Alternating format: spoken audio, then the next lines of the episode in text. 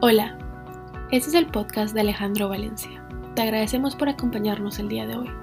La palabra de Dios y el Espíritu Santo transformaron la vida de Alejandro y a través de este podcast espera que otras personas conozcan a Dios. Nuevamente, gracias por acompañarnos y esperamos que disfrutes la charla.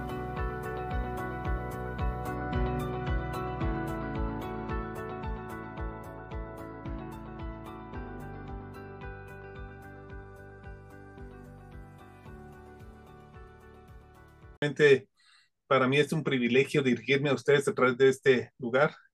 Eh, agradezco a mi hermano Alejandro el privilegio que me da. Eh, yo lo admiro, lo amo, lo, lo bendigo como un amigo, como un hermano. Alejandro pues, realmente eh, ha sido para mi vida una bendición, así como Abraham. Así que gracias, hermano, porque me siento bendecido el poder estar acá.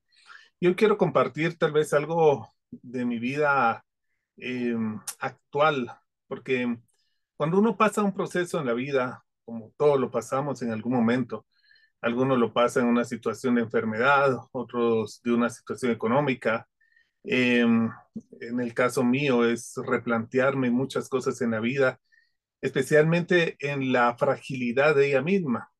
Y, y esto trae como consecuencias, hermanos, eh, cómo poder afrontar este proceso y muchas veces eh, las consecuencias que pasamos no son precisamente quizá las que esperamos. Eh, pueden venir una serie de situaciones eh, de tentaciones, pensamientos, sentimientos, emociones, deseos. Y es bien fácil de cierta forma pues satanizar y, calcularle y, decir que el mal es el culpable de todo.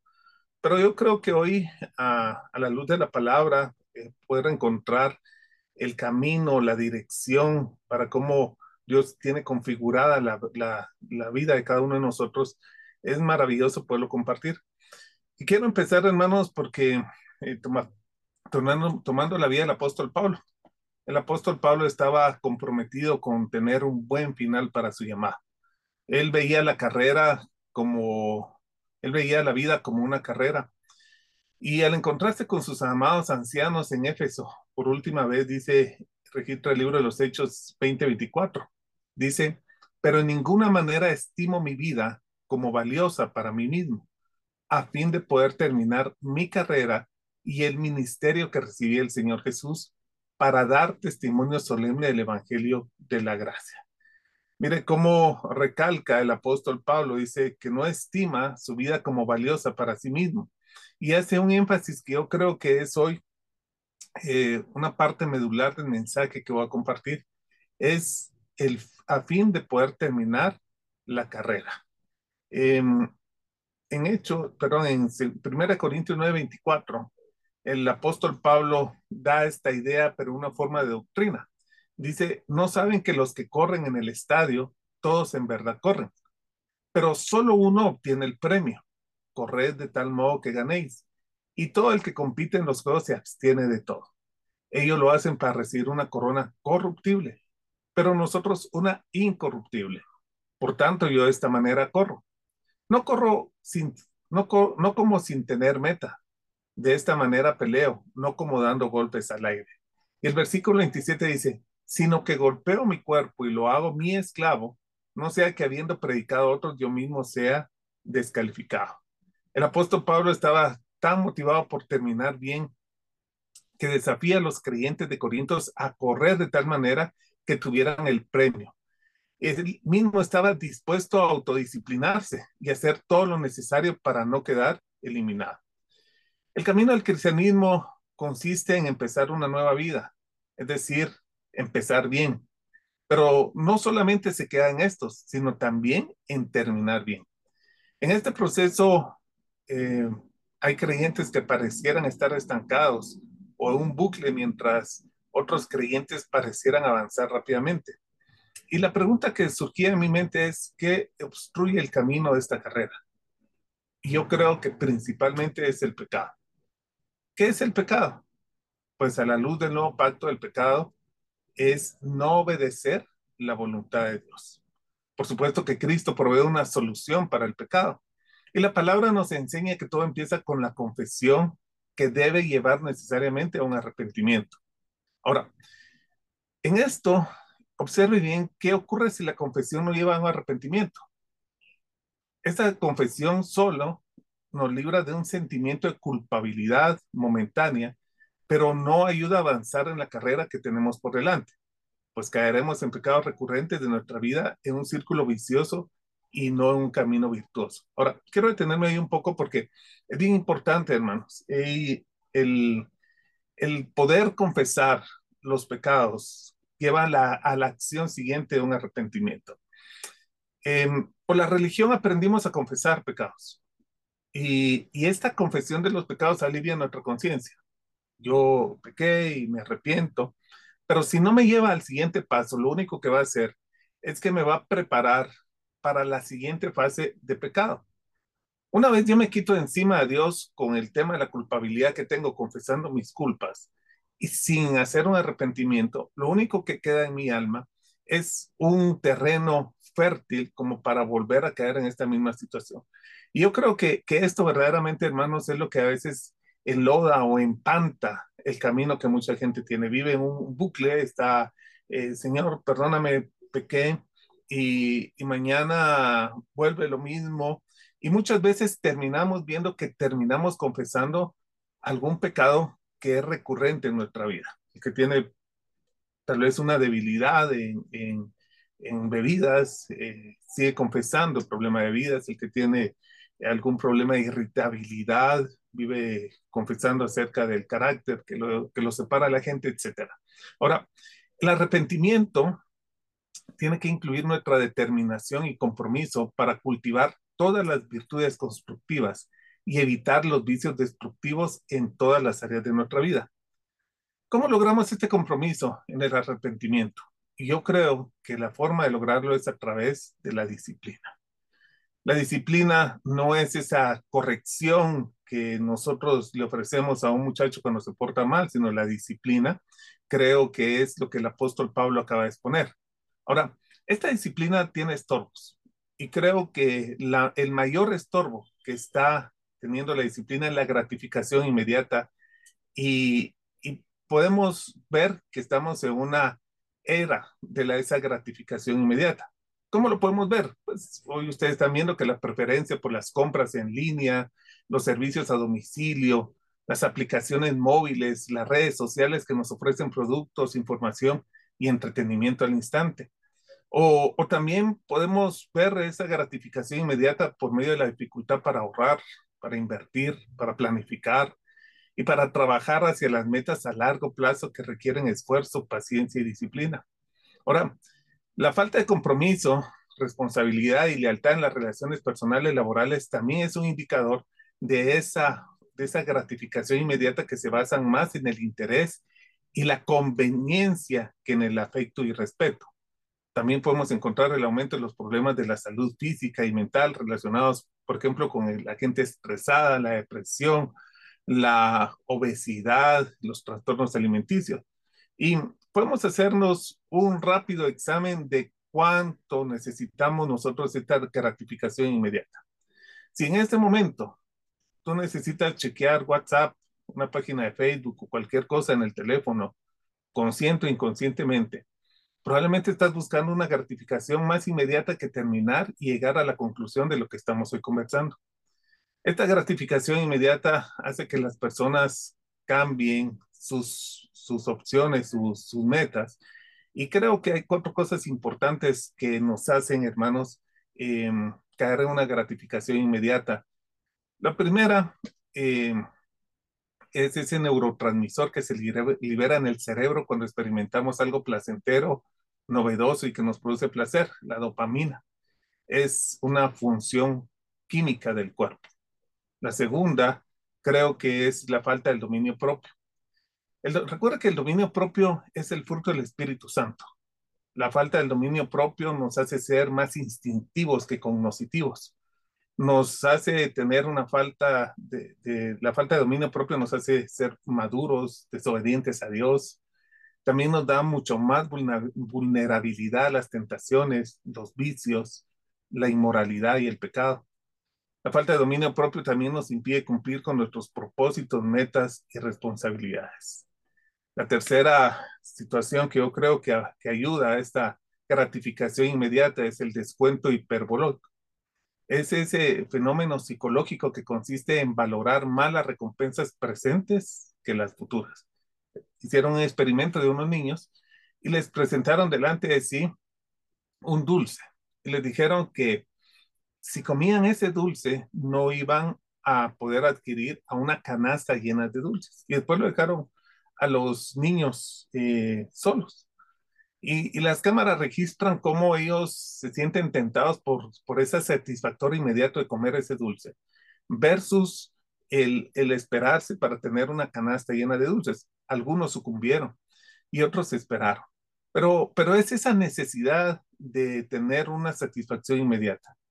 Mucho ese, ese, esa recompensa que se adquiere mucho más o se valora mucho más la, recompensa presente que la futura. Y otra cosa que ayuda mucho, y creo yo, hermanos, que tenemos que tener eh, mucho cuidado son las decisiones, desilusiones o frustraciones causadas por, faltas, por falsas expectativas. Es decir, cuando uno se siente frustrado, eh, viene en mi mente el versículo de Lucas 24, 21, unos discípulos de Maús. Estos discípulos de Maús iban decepcionados, cansados, y, parecía que ese nivel de frustración eh, estaba repercutiendo en su estado de ánimo, porque iban desanimados. Y Jesús se les aparece en el camino y les dice qué ocurre. Y él les empieza a decir, ¿no? De un, de un hombre poderoso en palabras que había hecho grandes prodigios y lo agarraron los sacerdotes y lo pusieron en la cruz. Y nosotros, dice, dice el versículo 21, y nosotros teníamos la esperanza de que fuera el Mesías que había venido para rescatar a Israel. Y todo esto sucedió hace tres días. Entonces, e, estas cosas pueden hacer que nosotros busquemos un satisfactor inmediato. Es más fácil ir de compras, es más fácil eh, darse un, un placer y, y, esto lo que hace es que de alguna manera mm, interfiere con nuestra disciplina espiritual. Ahora, lo que yo hoy quiero compartir a ustedes, hermanos, es cómo desarrollar esa disciplina espiritual. Creo verdaderamente que es bien necesario que nosotros podamos desarrollarlas, porque como dice el apóstol Pablo, él tenía una pasión por terminar. Yo creo verdaderamente, hermanos, que, que la vida nos da cosas buenas. Y la teología hoy moderna dice, disfruta la vida, disfruta la vida porque se pasa en un momento. El asunto de esto es que nos hace desviarnos un poco de la meta que es en Cristo Jesús. Ahora, ¿cómo desarrollar esa disciplina? ¿Cómo abandonar estos eh, caminos que pueden empantanar, como la gratificación inmediata, entre otras cosas? Yo creo que lo primero que tenemos que poner atención es una visión a largo plazo. En 2 Corintios capítulo 4, 18, les voy a leer hoy, dice, al no poner nuestra vista en las cosas que se ven, sino en las cosas que no se ven, porque las cosas que se ven son temporales, pero las que no se ven son eternas. En este proceso, hermanos, que he pasado, he tenido un reencuentro con la palabra, he entendido la palabra. Eh, por ejemplo, hace unos meses atrás vino a mi mente cuando Jesús dijo, Señor, si es posible, quita de mí esta copa, pero que no se haga mi voluntad, sino que se haga tu voluntad. Probablemente yo lo había predicado, lo había compartido, lo había leído, pero no he entendido. ¿Qué, significa realmente rendir mi voluntad a su voluntad? Este proceso en mi vida, hermanos, verdaderamente me, me llevó a tener una percepción diferente hoy acerca de la voluntad de Dios, de tal forma que mi oración inclusive cambió. Antes le pedía a Dios que, que bendijera mis proyectos, que bendijera mis planes, que bendijera mis metas. Ahora mi oración tiene que ver con, Señor, revélame tus proyectos, tus metas y tus planes, que quiero estar en ellos, quiero estar participando en eso. Cambió mi, mi forma de percibir la vida bajo el punto de vista de mis acciones para creer en las acciones que Dios tiene preparado para mí y descubrir lo que dice en Romanos 12.2, que la voluntad de Dios es buena, santa, agradable y es perfecta. También encontré algo que tiene que ver, hermano, con esto. Segunda de cosas son temporales. Estaba yo guardando eh, las joyas de mi esposa y, y, en uno de esos me tocó guardar su anillo y de, de boda y de compromiso. Esto pues ella lo guardó cuidadosamente por 31 años, que fue el tiempo que Dios nos permitió tener. Y por 31 años yo lo vi prácticamente en todos los eventos importantes que ella asistía, en las situaciones, tenía un cuidado muy especial para guardar su, su argolla y guardar su, anillo de compromiso. Por 31 años pasamos diferentes momentos en nuestra vida y siempre, siempre, siempre estuvo con ella. Fue una de las cosas que yo creo que cuidó sigilosamente, las guardó, las usó y, y el día que ella partió, pues no se la pudo llevar. Yo entendí esto, hermanos, verdaderamente lo que significa es aún las cosas que tú crees más valiosas aquí, aún las cosas que tienes un esmero, un cuido más grande, son cosas que tú y yo no nos podremos llevar. Por eso es que la palabra de Dios dice que tengamos una visión a largo plazo. Podemos tener 100 carros y ninguno de eso llevarnos. Podemos tener eh, 100 propiedades y ninguna de esas llevarnos. Si nuestra visión es a corto plazo, y me refiero a adquirir las cosas de acá, probablemente vamos a estar buscando satisfactores inmediatos de eh, estoy contento porque me compré una nueva propiedad, porque alcancé esto nuevo, porque fui aquí, porque, fui, porque estuve acá. Lo que hace esos hermanos es que nuestra visión se acorta, fijándonos en las cosas que se ven, que son temporales, mientras que las que no se ven son eternas. Tal gozo, la paz, la, la, vida eterna, eh, el regalo maravilloso de Dios. Entonces, creo que una disciplina se desarrolla espiritualmente cuando nosotros, yo no digo, hermano, que ignoremos nuestra vida presente, sino que yo, yo lo que creo es que la atención primordial de nosotros para una disciplina y terminar la carrera que Dios nos pone por delante tiene que ver con lo que está al final. Y, y esas definitivamente, hermano, son las cosas eternas. Eh, fíjese que Jesús dijo en Marcos capítulo 10, versículo 29, algo que también por muchos años me costó mucho entender. Y dice, Jesús dijo, en verdad os digo, no hay nadie que haya dejado casa o hermanos o hermanas o madre o padre o hijos o tierras por causa de mí y por causa del Evangelio que no reciba cien veces más ahora en este tiempo, casas, hermanos y hermanas, y madres e hijos y tierras junto con persecuciones, y en el siglo venidero la vida eterna. Hermanos, ¿cuántas veces eh, la satisfacción inmediata me hace el aquí, el ahora, el, el, el posponer la misión que Dios nos ha dado? Y con buenas causas, hermano, porque ¿quién negaría que, que quedarse atendiendo a un hermano, una hermana, una madre, un padre, es una buena causa. Pero es una causa para hacer la voluntad de Dios o es una causa para que yo mismo me sienta bien y me sienta y me sienta menos culpable, sienta en mi corazón que, las cosas están bien. ¿Cuál, cuál es ese deseo? Ahora, es necesario que nosotros tengamos una visión a largo plazo. Hermanos, la visión a largo plazo nos va a hacer correr más conscientemente la carrera que tenemos por delante. Otra cosa que nos ayuda a desarrollar mucho la disciplina, hermano, tiene que ver con la advertencia para no actuar imprudentemente. Eh, les voy a leer el Proverbios 4.13 en adelante. Dice, aférrate a la instrucción, no la sueltes, guárdala porque ya es tu vida. No entres en la senda de los impíos, ni vayas por el camino de los malvados. Evítalo no pases por él, apártate de él y pasa por delante. Fíjese que la, la, la, palabra está llena de este tipo de advertencias. El Salmo 1, por ejemplo, habla acerca de la gente que se siente con el escarnecedor, con el impío. Y, y, la, y la Biblia siempre nos da las advertencias para no actuar de esa forma. Aún la palabra de Dios nos dice, pongo delante de ti el camino del bien y el mal, escoge pues el del camino del bien. ¿Por qué es necesario, hermano, que nosotros tengamos la advertencia para no actuar imprudentemente? Hay gente que en nombre de la fe ha iniciado, hermano, proyectos bien peligrosos. Yo he oído más de alguna vez que la gente dice, por fe voy a usar mi tarjeta. Y, y resulta, hermano, que cuando le toca pagar eh, la cuenta y cuando le toca pagar todo aquello, no es que Dios haya fallado, sino que realmente no es el tipo, no es la forma de fe que Dios quiere que vivamos. Yo creo que es una forma imprudente de actuar. cuando nosotros utilizamos un recurso que Dios nos da para movernos en nuestros deseos y en nuestros anhelos. Hay personas que tienen diabetes en este momento y dicen, bueno, me tomo, me como mi pastelito y me tomo mi pastillita. Y, y es una forma imprudente de vivir, claro. Eh, con el pastel se sube el azúcar y con la pastilla se la baja. Pero ¿qué ocurre? Ese, subir y ese bajar abruptamente los niveles de azúcar va provocando daños en los organismos que los médicos advierten de que es una imprudencia para las personas. Para una persona que, que tiene colesterol alto, triglicéridos altos, el comer grasa o el comer eh, alimentos de ese tipo se vuelve una imprudencia.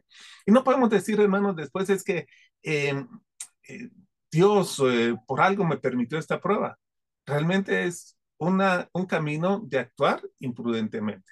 Yo creo verdaderamente, y no sé si los que están aquí comparten lo mismo, eh, Dios no nos lleva, y, y no soy político ni me gusta mucho, pero las dos opciones que teníamos, no es que Dios nos las dé como las únicas dos opciones. Creo que las dos opciones muestran verdaderamente el peligro que nosotros tenemos en una nación altamente evangelizada y llena de gente cristiana que de alguna forma, hermano, no practica algún tipo de principio. Usted puede diferir conmigo con esto y estoy totalmente de acuerdo si usted lo hace, pero creo verdaderamente, hermanos, que hay lugares y hay momentos que no es que Dios nos ponga, es que es nuestra imprudencia la que nos llevó a ese lugar. Si yo sé, hermanos, que adelante hay un camino del mal, es imprudente mi parte transitarlo. Por eso es que el apóstol Pablo le dice a Timoteo, aléjate, aléjate. No, no le dice pelea contra las tentaciones, no, le dice aléjate, quítate de ese camino, porque el apóstol sabe, sabe que es importante que él sepa conocer y actuar eh, de la manera apropiada. Entonces, eh, en el, en el en Gálatas 5:16, mire, hay algo bien, bien bello que, que, nos habla en el nuevo pacto. Dice, digo pues andad por el espíritu y no cumpliréis el deseo de la carne. Porque el deseo de la carne es contra el espíritu y el del espíritu es contra la carne. Pues estos se oponen el uno al otro. De manera que no podéis hacer lo que deseáis, pero si sois guiados por el espíritu, no estáis bajo la ley. Hermanos, Dios nos advierte claramente y nos dice abiertamente, la paga del pecado es muerte. Uno puede decir imprudentemente, sí, pero yo lo quiero, yo quiero, sí, pero la paga del pecado es muerte. No, no podemos esperar que detrás de un camino de pecado podamos encontrar vida. Y aquí lo dice la palabra claramente. ¿Es el, el deseo de la carne o es el deseo del espíritu? Dios no lo advierte. Dios no lo advierte porque Él quiere que nosotros sepamos. Es como cuando el que el, que corre o se prepara para una maratón sabe verdaderamente las exigencias que, tiene eso. Tiene que tener una buena alimentación, tiene que dormir bien, tiene que tener una buena preparación.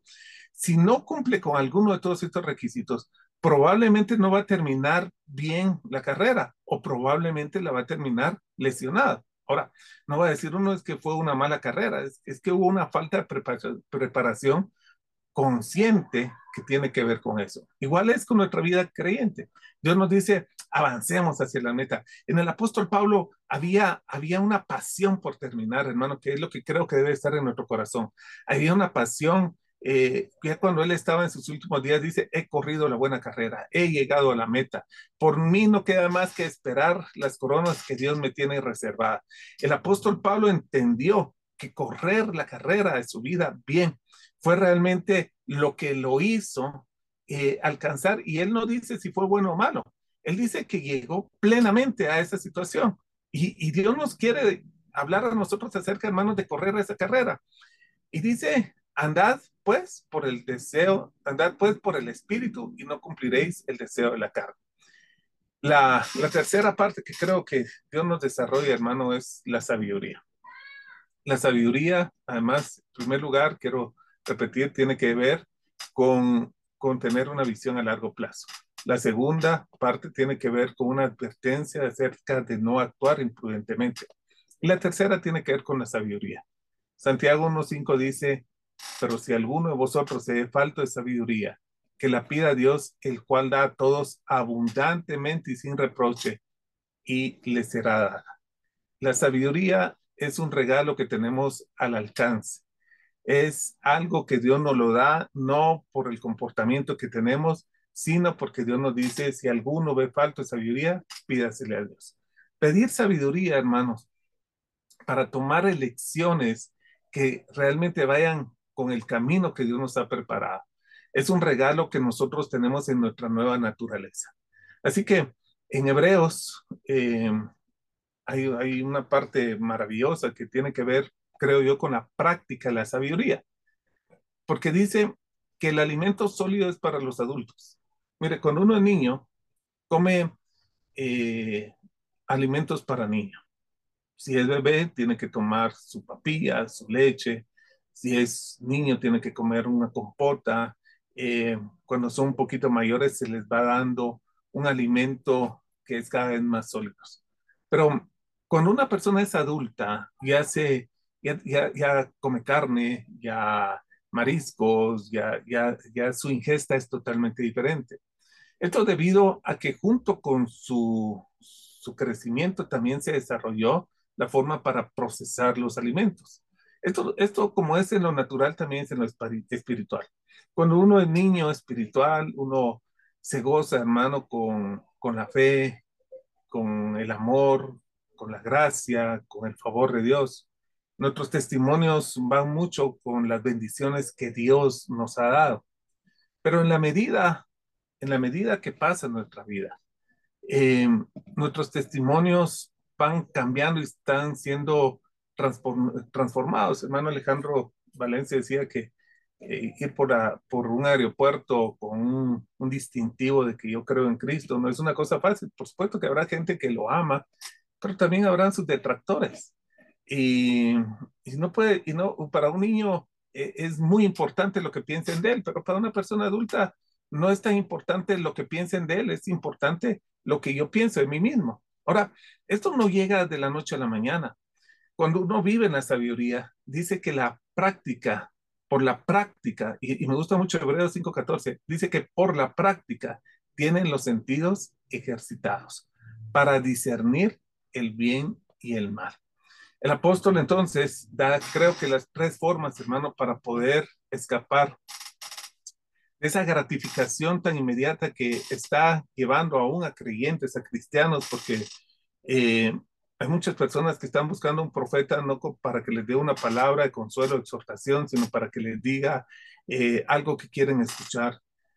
Conozco muchos eh, personas que hablan de los falsos profetas y, yo creo que tienen razón en las iglesias que hay falsos profetas, pero ellos están alimentados porque también hay un grupo de personas que consumen este producto. Hay gente que quiere que le digan qué le va a pasar, cómo le va a pasar, con quién se va a casar, dónde va a vivir, etcétera, etcétera. Y, este, y esto es porque de alguna forma se quiere una gratificación más rápida, eh, no se quiere ir al proceso, no se desarrolla, hermano, la madurez espiritual con dos, tres meses de vida en el Señor. Es un caminar, a través de ese caminar tenemos diferentes experiencias de vida y eso va haciendo que nuestra, nuestro, nuestras eh, experiencias vayan formando no, no nuestra, mm, ¿cómo diría? nuestro temperamento, sino el carácter. Y ni siquiera estoy hablando del carácter personal tuyo, sino que se forme el carácter de Cristo en ti. Ahora, esa experiencia que Dios nos da a través de un caminar tiene que ser impregnada, hermano, por esa disciplina de querer tener. Quiero terminar en 1 Timoteo capítulo 4, versículo 7. El apóstol Pablo le da a su hijo, Timoteo, un consejo que realmente es bien importante para el momento y el lugar que él está viviendo, pero que también es aplicable para el momento y el lugar que estamos pasando. Dice, no pierdas el tiempo discutiendo sobre ideas mundanas y cuentos de viejas. Mira, hermano, eh, el apóstol ya sabía que en aquel tiempo hay mucha gente que le gusta eh, pasar el tiempo hablando o imponiendo en su forma de pensar. Y le dice ideas mundanas y cuentos de vieja. Y dice en el versículo, en ese versículo, en lugar de eso, entrénate para la sumisión a Dios. ¿Por qué necesitamos un entrenamiento para la sumisión de Dios? ¿Por qué nosotros necesitamos, hermanos, eh, tener una decisión de disciplinar nuestro cuerpo. Dice, el entrenamiento físico es bueno, pero entrenarse en la sumisión a Dios es mucho mejor, porque promete beneficios en esta vida y en la vida que viene. No habla que no hagamos ningún tipo de ejercicio eh, físico, dice que es bueno que lo hagamos, pero que tiene su límite, porque después de esto, este cuerpo en el cual recibe prácticamente el beneficio del ejercicio, pues tiene que ser cambiado y tiene que ser transformado en otro. Así que va a tener probablemente un uso de 80, 90, 100 años. Pero el, el estar entrenado en la piedad, el caminar en la piedad, va a dar una vida mucho más abundantemente, porque no es solo para esta vida, sino para la otra vida. Hermanos, la exhortación esta noche es, corra de tal manera que lo alcance. Nuestra vida no es eh, lo que hemos alcanzado hasta el día de ahora. Eh, sin duda alguna tenemos hermosas metas, grandes testimonios que completar, pero eh, el premio está al final. Yo en alguna ocasión tuve de mi vida, participé en carreras cortas de 10 kilómetros y algo que siempre pensaba yo es que cuando uno se inscribe paga su medalla. O sea, parte de la, de la inscripción, dicen, es tu medalla y la participación ahí. Ya, ya tenía la medalla. Lo único que esa medalla no me la daba si no terminaba la carrera, si no iba a la carrera, si por alguna situación no concluía, no me la daba. La medalla me la daba al terminar la carrera. Y yo creo que así es la vida cristiana. La medalla está con nosotros, toda la recompensa, todos los premios, todo lo que Dios nos dio, ya es de nosotros. El apóstol Pedro dice que tenemos todo lo necesario para la vida y la piedad, pero nos la van a dar al final de nuestra carrera. Así que es hermoso poder llegar y correr de tal forma que lo logremos. Gracias, hermano Alejandro. Es lo que yo he querido compartir hoy con ustedes. En el contexto de mi vida, eh, realmente creo que estoy reconfigurándome en muchos aspectos de mi vida y he llegado a comprender verdaderamente que el Evangelio es ahora y después. Eh, no puedo estar en un Evangelio que solo tenga que ver con mi promesa hoy, si ignoro lo después. Y no puedo estar en un evangelio que está solamente con la vida futura si ignoro mi ahora. Mi, el evangelio que Dios nos da, su reino es ahora y después. Es el reino y es la magnitud, son las dimensiones que solo Dios puede manejar y que realmente Dios tiene preparado para nosotros. Así que vamos a orar, hermano. No sé si quieres orar, hermano Alejandro, en esta Gracias, Juanca. Este va a orar. Gracias. Gracias de verdad que qué linda enseñanza, Juanca. Eh, honro su vida, de verdad, porque muchas veces es predicamos, sí, y pero el predicar en medio de la prueba, de la dificultad, habiendo tenido una situación como la que la que usted enfrentó y seguir sirviendo de todo corazón al Señor, seguir amándolo y seguir enseñando, pero sobre todo esa es la esperanza del evangelio, la verdad es que no es para ahorita, es en la eternidad. Así que de verdad lo bendigo con toda bendición, Juanca, que el Señor le lo llene de su gracia y de su favor para que pueda seguir trayéndonos el reino de Dios aquí a la tierra. Amado Dios y Rey Celestial, te damos gracias infinitas por esta preciosa enseñanza que nos has dado esta noche, Señor. Gracias por la vida de tu hermano Juan Carlos y la vida de su familia, Señor. Gracias te damos porque él es un fiel siervo tuyo, Señor Dios bendito y Rey Celestial. Alguien que tiene un corazón conforme al corazón de Dios y por eso es que tú lo usas, Señor, por eso es que tú lo envías a lugares, te damos gracias porque Él es un gran ejemplo, Señor Dios Todopoderoso, y una inspiración para todos los que lo conocemos y lo que escuchamos de lo que es correr la buena carrera, Señor. Te pedimos en el nombre de Jesús que nos des a todos la prudencia y la sabiduría para poder aplicar estas verdades, estos principios y sobre todo para vivir conforme y basados en estas promesas eternas que en Cristo Jesús tú nos has dado. En el nombre de Jesús, Señor. Te pido que nos des a todos y cada uno la fortaleza, Señor, la visión a largo plazo, la visión eterna, el, el anhelo, Señor Dios bendito, de, de no conformarnos con las cosas del mundo, sino anhelar verdaderamente esa eternidad con Cristo, donde, como dice Juan Carlos, vamos a recibir nuestros premios ante tribunal de Cristo Jesús. Hoy te damos gracias, Señor, por la vida de cada uno de estos hijos preciosos tuyos. Bendecimos, Señor, tu nombre. Te amamos por sobre todas las cosas. Y en el nombre de Jesús te damos gracias por habernos llamado, por habernos escogido y sobre todo por ayudarnos a seguir avanzando en esta carrera de la vida. En el nombre de Jesús, amén y amén. Gracias, Steph. Juanca, es un honor llamarlo amigo. Eh, bendigo su vida. Nombre de Cristo Jesús, amén. Nos vemos el próximo miércoles. Gracias.